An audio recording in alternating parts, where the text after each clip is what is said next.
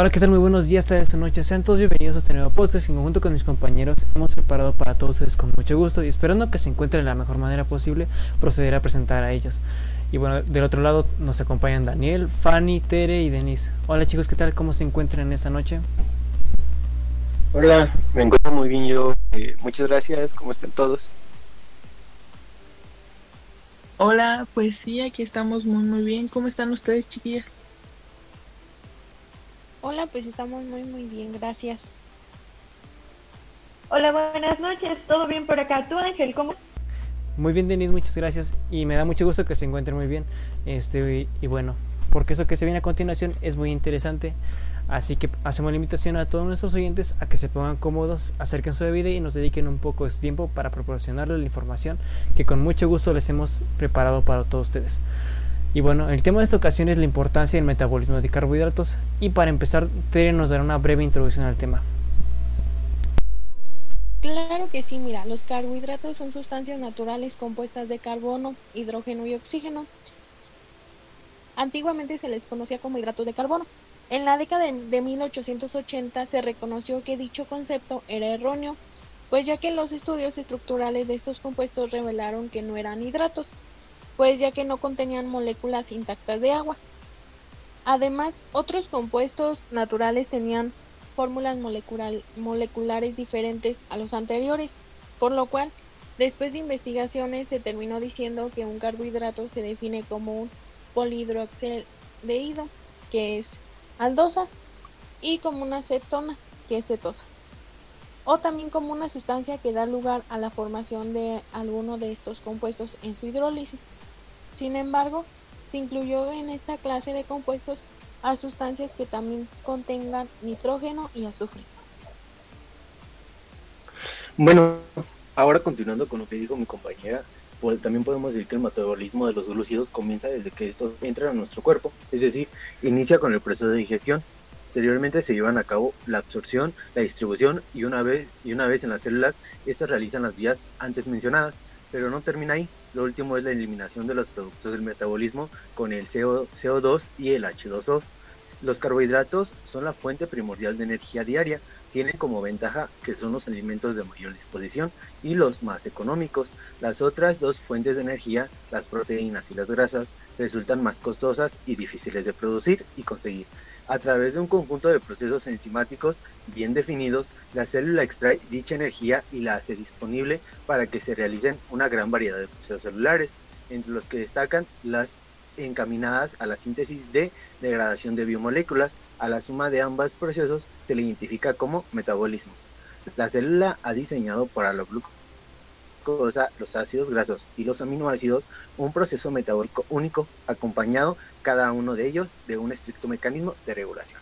Ahora, algunas características de los carbohidratos, de los carbohidratos serían como primero serían conocidos como glúcidos, almidones y azúcares. Después son formados por carbono, hidrógeno, oxígeno. Son considerados el combustible celular. Son fuente primaria de la energía química para la célula. Proporciona energía y almacena energía.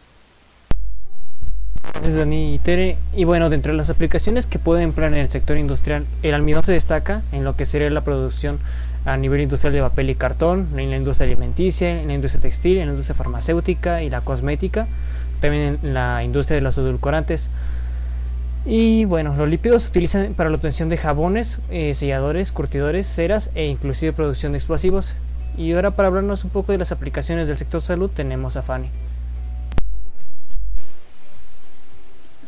Sí, bueno, pues como en el sector salud, pues podríamos destacar que pues nuestro organismo metaboliza los carbohidratos para qué? Pues para producir glucosa.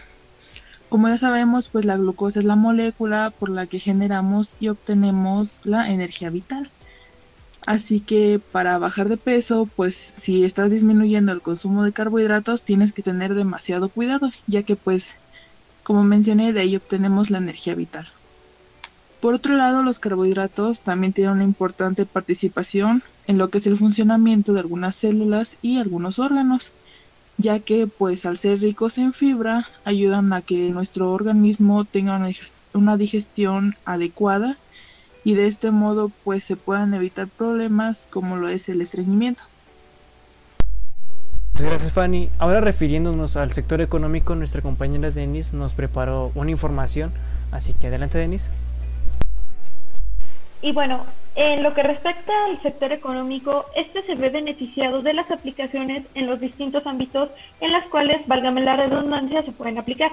Pero cabe mencionar principalmente que este destaca en la industria altaria como por ejemplo la glucosa interviene en la producción de alimentos ya que le confiere el sabor dulce a los alimentos.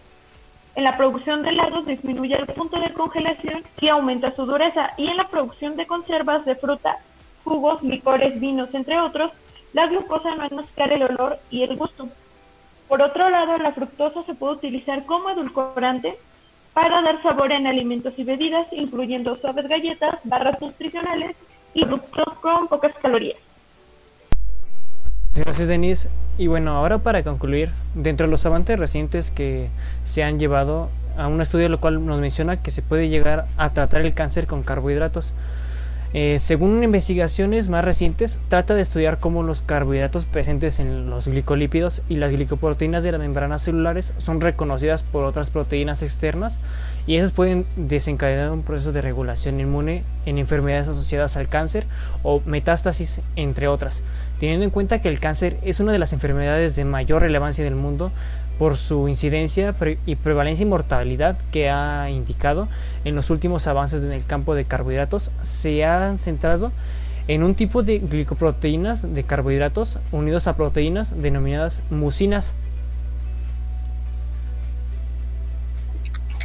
Estas mucinas están presentes en la mayor parte de las membranas de diferentes células epiteliales y los carbohidratos que contienen, a subrayado, actúan como una especie de escudo protector de la célula cuando este escudo se deteriora por un proceso tumoral, son los propios carbohidratos que contienen las mucinas los que actúan como antígenos en el organismo y son capaces de generar una respuesta inmune y generar anticuerpos, ha asegurado los científicos al observar las interacciones que provocan estas sustancias han sido capaces de desarrollar vacunas terapéuticas contra el cáncer basada en derivados de carbohidratos que son capaces de reducir el tamaño de los tumores en ratones, aunque aún no se ha explorado en humanos, ha precisado Peregrina.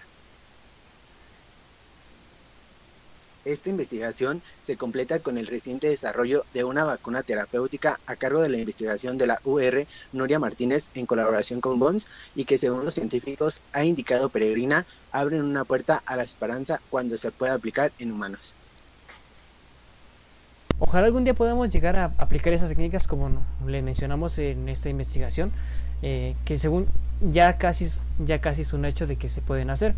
Eh, y así podremos salvar muchas vidas. Pero bueno, esto fue todo por nuestra parte, el tiempo ya se nos está acabando, así que procederemos a despedirnos. Muchas gracias a todos por escucharnos, eh, esperamos que les haya servido de, de ayuda el podcast que les hemos preparado y muchas gracias a mis compañeros por acompañarnos y brindarnos la información que investigaron. Muchas gracias compañeros. Si quieren decir algo, tienen el micrófono abierto. Bueno, pues primero que nada, como siempre, muchas gracias por la invitación. Espero que el tema les haya sido de agrado y que hayan, hayan adquirido información nueva. Y nos vemos.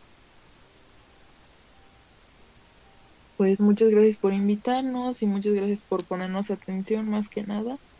Este, la verdad es que volvemos a lo mismo, es un tema muy interesante como los demás que hemos hecho y pues espero y les sirva a todos. Muchas gracias por el espacio que nos han dado y muchas gracias porque nos estuvieron oyendo. Nos vemos una próxima. Gracias por la atención prestada. Nos vemos pronto. Gracias a todos. Igual reitero, este, la invitación a que investiguen un poco más sobre el tema ya que es muy interesante. Si ustedes gustan, lo pueden investigar. Hay mucha información en internet. Y bueno, sin más que decir, nos vemos en una próxima edición. Hasta luego.